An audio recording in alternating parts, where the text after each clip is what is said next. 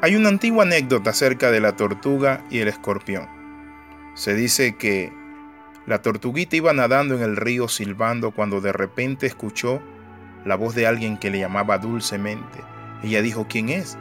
Cuando mira a un escorpión del otro lado del río y le dice, tortuguita, acércate. Y la tortuguita dijo, no, porque tú me puedes picar y si lo haces me vas a matar. Y le dijo, acércate, quiero que me hagas un favor. ¿Cuál es el favor? dijo la tortuguita, que me pases al otro lado del río. El escorpión le dijo, sabes, te prometo algo, si me pasas, yo no te voy a hacer nada. Y la tortuga dijo, no, pero si tú me picas, me matas. Y el escorpión le dijo, ¿sabes qué? ¿Qué culpa tengo yo de ser un, un escorpión?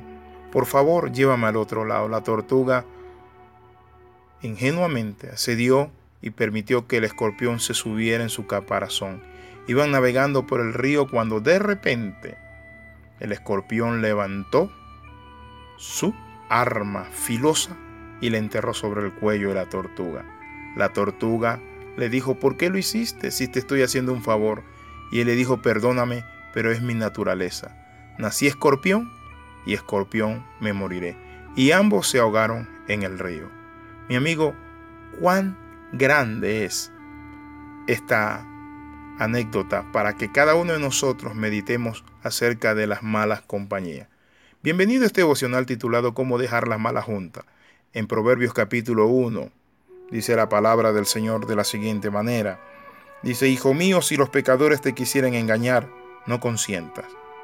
El versículo 11 dice, y si dijeren, ven con nosotros, pongamos acechanza para derramar sangre, dice, no vayas con ellos. Cuando hablamos de las malas juntas, tenemos que clasificar que son las relaciones basadas en el abuso, en los amigos o grupos de personas con conductas delincuenciales, actos, personas que de una u otra manera, en lugar de inspirar, traen problemas en la relación del hogar y de la persona. Lo recomendable es, en primer lugar, indagar sobre las causas que han conducido a las personas esta, nota esto, a esa vida, y entender algo, que todo lo que es espurio de una manera u otra contamina. ¿Qué pasa cuando nuestra relación con alguien, nuestra amistad, en lugar de ayudarnos, nos va hundiendo? En lugar de que nosotros prosperemos, simplemente nos vamos degradando en lo moral, en lo espiritual y en lo familiar. Es el momento de tomar en cuenta lo que dijo Mateo Alemán. Deben buscarse los amigos como los buenos libros no está la felicidad en que sean muchos ni muy curiosos, sino pocos, buenos y bien conocidos. Claro que sí. Ahora, ¿cómo nosotros podemos escoger nuestra elección a vivir libre y sin dejarnos influenciar por personas negativas o dañadas? Lo primero es que tenemos que entender es que nuestro valor radica en cada uno de nosotros, no en las personas. Por eso la Biblia dice si los pecadores te quisieran engañar. La presión de grupo es lo que está llevando a muchos jóvenes a delinquir, a drogarse, porque los amigos, el primo, el otro lo hace. Mi amigo, debes tener cuidado con lo que estás haciendo. Ninguna amistad debe llevarte a transgredir la ley, a ser un delincuente, a usar droga.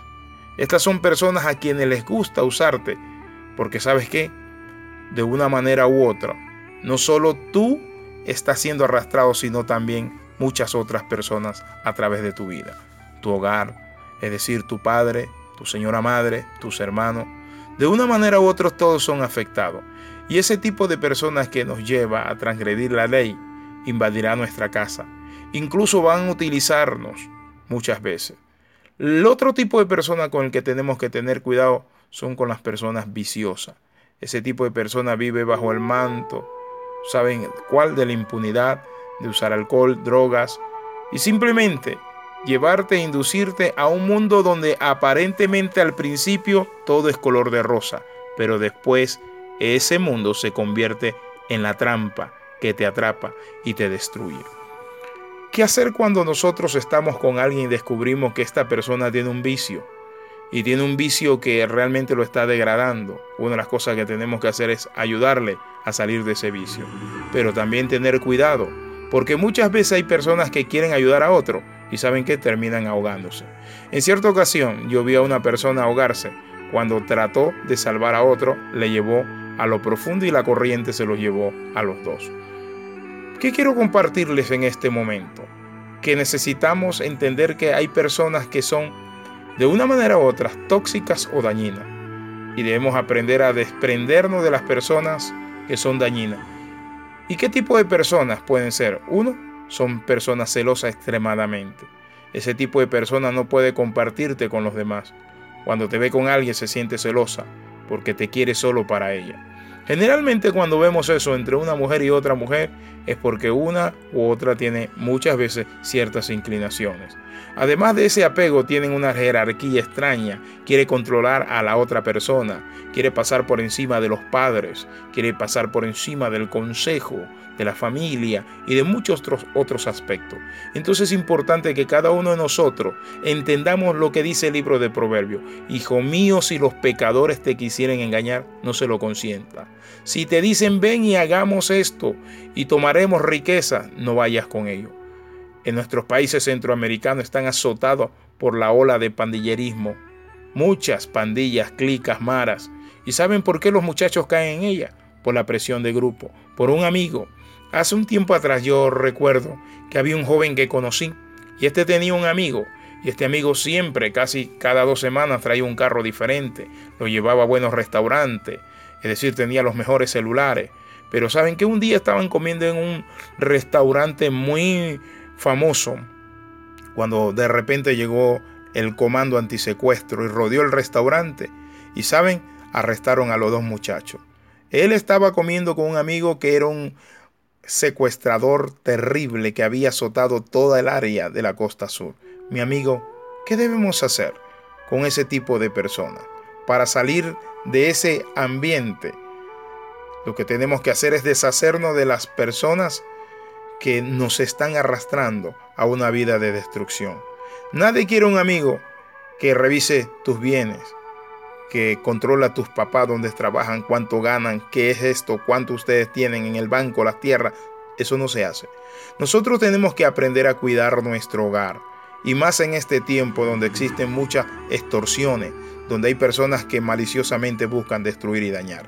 Así que en esta hora yo te invito para que en este momento Juntos le pidamos a Dios el valor para terminar con esa amistad y empezar a caminar en rectitud, en justicia y hablar con nuestros padres.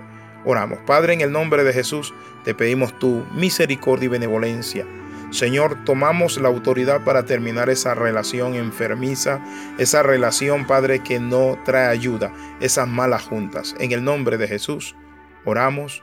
Amén y amén. Escriba yahoo.com o escúchenos en Facebook Palabras de Transformación. Bendiciones de lo alto. Nos vemos.